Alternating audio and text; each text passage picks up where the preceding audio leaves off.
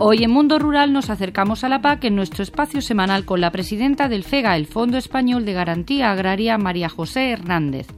Con ella conocemos las últimas noticias en torno a la política agraria común y le hacemos llegar nuestras dudas, esta vez sobre las ayudas frente a la sequía. Se ha publicado la lista provisional de beneficiarios de las ayudas extraordinarias para compensar a los productores por los efectos de la sequía y de la guerra de Ucrania. ¿Nos puede recordar su calendario? Estas ayudas se establecieron mediante el Real Decreto Ley 4 de 2023 en mayo de 2023, pero en aquel momento no se pudieron fijar los sectores ni las zonas afectadas que se fijaron mediante una orden que se publicó a finales de julio de 2023. Cuenta con un presupuesto de 268,7 millones de euros que se financian con cargo a los presupuestos generales del Estado. Por tanto, es una ayuda de Estado. Algunas de las ayudas, en concreto las ayudas del arroz y del tomate, son diferentes a las que se venían pagando hasta el momento, como por ejemplo las ayudas a fertilizantes o las ayudas a las tierras de secano, porque estas ayudas al arroz y al tomate para industria se pagan por la superficie que no se ha sembrado en 2023 por motivo de la sequía y lo que se hace es comparar la superficie elegible para las ayudas directas de la PAC de la campaña 2023 frente a las de campañas anteriores. Esto implica que para poder tramitar estas ayudas hemos tenido que disponer de las superficies determinadas tras los controles de las ayudas directas de la PAC de la campaña 2023. Y estas superficies determinadas, pues este año eh, han sido remitidas por las comunidades autónomas hace relativamente poco porque, eh, como saben nuestros oyentes, las ayudas de la PAC de la campaña 2023 comenzaron a pagarse el 16 de octubre y el calendario está siendo más retrasado que en campañas anteriores porque ha sido el primer año de la nueva PAC y se han tenido que hacer nuevos controles, el calendario de presentación de solicitud también fue mucho más retrasado y todo esto ha hecho necesario esperar a poder tramitar estas ayudas a contar con datos estables de superficies determinadas de la campaña PAC 2023.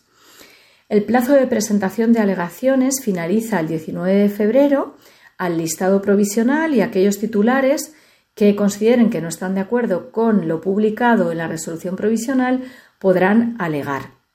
La previsión de pagos con la que estamos ahora mismo trabajando es que aquellos titulares que no presenten alegaciones y que se encuentren al corriente de sus obligaciones tributarias y con la seguridad social puedan cobrar esta ayuda antes de que finalice el mes de marzo. ¿Es preciso que los titulares del listado hagan algún trámite para percibir estas ayudas? Los 139.756 titulares de explotaciones agrícolas, productores de tierras de cultivo, de secano, de arroz y de tomate de industria que figuran en la resolución no tienen que realizar ningún trámite para percibir estas ayudas, ya que son unas ayudas que concedemos de oficio por parte del FEGA en base a los datos de la PAC.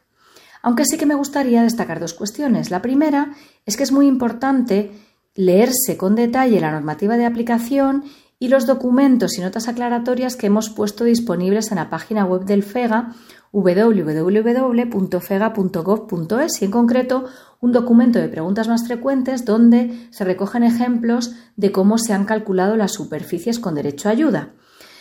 Y es importante que se lean estos documentos los titulares para evitar alegaciones que no tengan ningún fundamento y que puedan retrasar el pago que, deben percibir estos beneficiarios.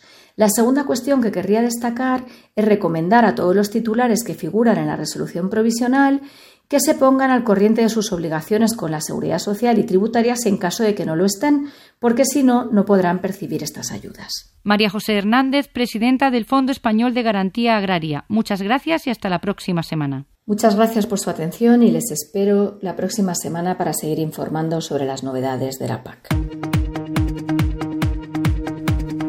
En nuestra próxima cita de Mundo Rural retomaremos el camino que nos lleve a descubrir la riqueza de nuestro entorno.